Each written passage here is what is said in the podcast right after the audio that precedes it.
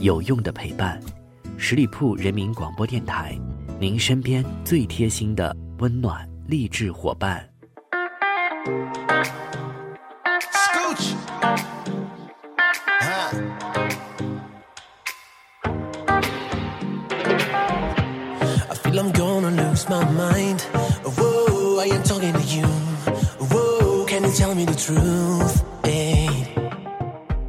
各位亲爱的听众朋友们，欢迎你们继续留守在十里铺人民广播电台的精彩节目。现在来到的是出发吧好奇心，我是你们的老朋友晶晶。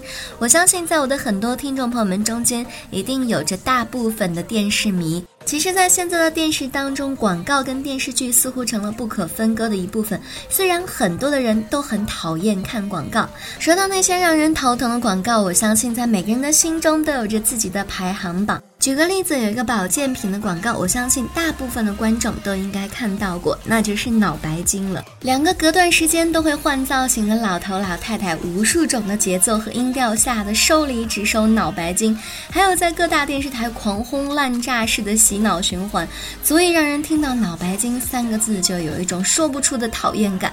可是讨厌归讨厌，脑白金的广告却年年都有，常用常新，不禁让人怀疑它的确是经受住了市场的考。考验。事实上，脑白金可远远不只是经受住了考验这么简单。你最讨厌的这支广告，正是营销界的奇迹和典范。自从1997年一面世，就迅速地占领了各种销售冠军。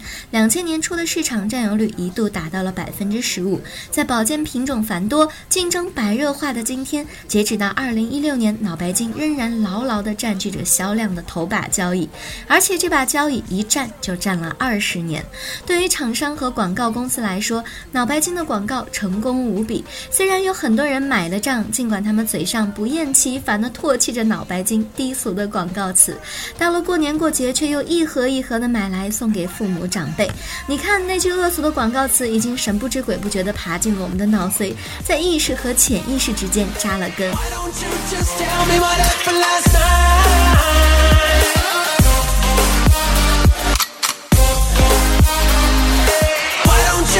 Tell me what 当我们在拼命唾弃、嘲笑一支广告的同时，已经不知不觉地相信了他说的话。这种根深蒂固的效果秘诀之一就是第三者效应。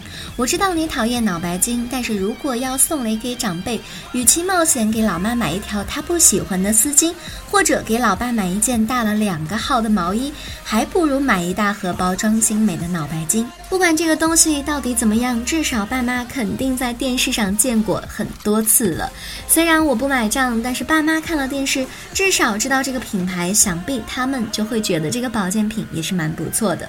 这就是传播学中典型的第三者效应。也就是说，人们不喜欢大众媒介对于自己的说服，因此会倾向于低估自己所受的影响，而夸大了大众媒介消息对其他人态度和行为的影响。简而言之，很多人会说：“我从不看广告，或者我从来不相信广告。”但是在评估他人对于商品的喜好时，却会极大程度上受到广告信息的影响。那些铺天盖地打标语的品牌会被认为知名度更高，从而被认为会。会受到别人的青睐，这种第三者效应被广泛的用在了以礼品为主要导向的产品广告当中，在珠宝、奢侈品、烟酒和保健品的广告中，甚至是产品的特性、功能都要退居二线。而接受礼物的客体则成为了绝对的主角。这些广告要说服你的不是产品有多好，而是你的女朋友、领导、长辈们会喜欢你送的钻石、烟酒和保健品。你可以不相信广告，可你相信了，别人会相信广告。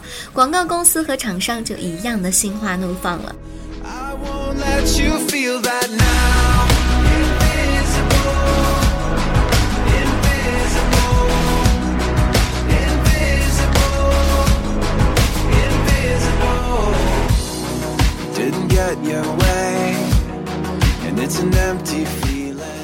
而广告之所以深入人心的第二个秘诀，自然就是它的情感调节。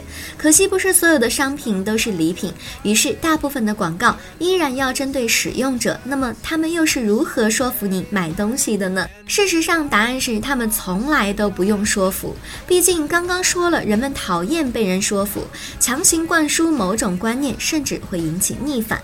就像青春期的少年偏要和父母对着干，因此广告的第一目的通常并不是从理智上说服观众，而是为观众创造一种积极的心理。你有没有注意到广告里的人，不管是在逛街、吃饭、聊天，还是洗衣服，不管他们是儿童、老人、家庭主妇还是医生，每个人都。高兴的像中了彩票一样，他们热情洋溢的把薯片放进购物车，欢快而亲昵的挽着闺蜜的胳膊，刷着牙也要嘴角上翘。从洗衣机里拿出洗好的白 T 恤时，就好像拿到了一串钻石项链。确实，一则广告可能会告诉你这款洗衣液比其他的品牌洗得干净，不残留，配方健康。但其实他可能并不在乎你听没听进去这些。广告对人真正的影响在于把自己的产品和一些积极。愉快的画面摆在一起，这样久而久之，我们就会从这些画面当中获取到正面情绪，转移到广告的产品上。这样一种现象，我们称之为情感调节。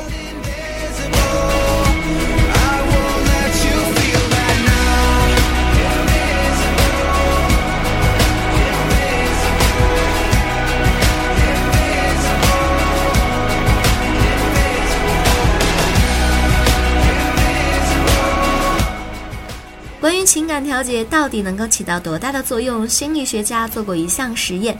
研究人员先给实验的参与者介绍了两种钢笔，并且明确地告诉了他们品牌 A 比品牌 B 的质量要好。接着，实验对象被分成了两组，其中一组被展示了幻灯片，在画面当中质量较差的 B 钢笔被和一些受人喜爱的物件放到了一起，比如说阳光、花朵、笑呵呵的婴儿。通过这种方式，研究人员给实验的参与者灌输。了两种相反的信息，理智上参与者们知道品牌 A 的质量更好，因此当被问到自己会选择使用哪种钢笔时，没有看幻灯片的那一组参与者几乎全部都选择了 A。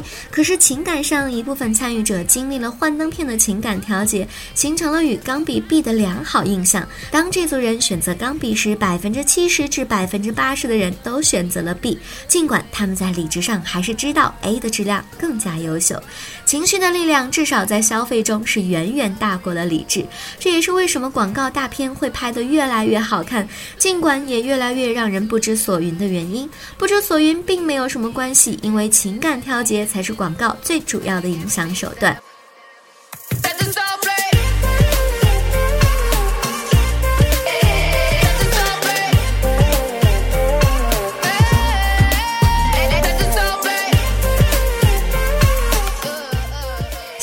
背景总是阳光灿烂，吃零食的一家人都和乐美满。至于卫浴品牌的广告里，只要让一个活色生香的女模特踩着诱人的音乐鼓点穿梭在浴室光滑的墙面和镜子里，马桶也瞬间变成了性感的马桶。这样的画面多播几次，下一次你在建材市场看见某品牌的马桶时，大脑就会自动联想起广告中的画面。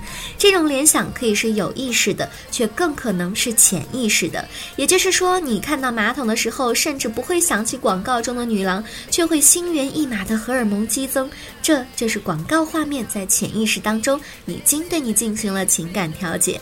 情感调节最妙的地方就在于，因为难以被意识到，所以无法抗拒。一般人不会知道那种愉快感觉的来源，就会被潜意识里的愉快感觉催着赶紧去买东西了。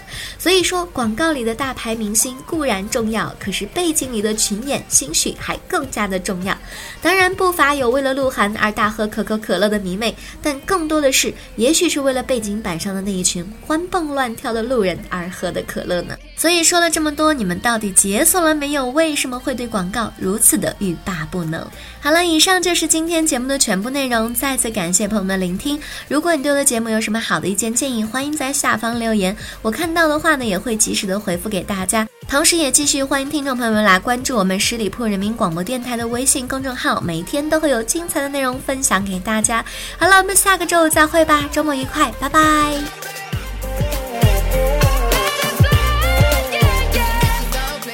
本期节目由十里铺人民广播电台制作播出。了解更多的资讯请关注十里铺人民广播电台的公众微信和新浪腾讯的官方微博。感谢收听我们明天再见。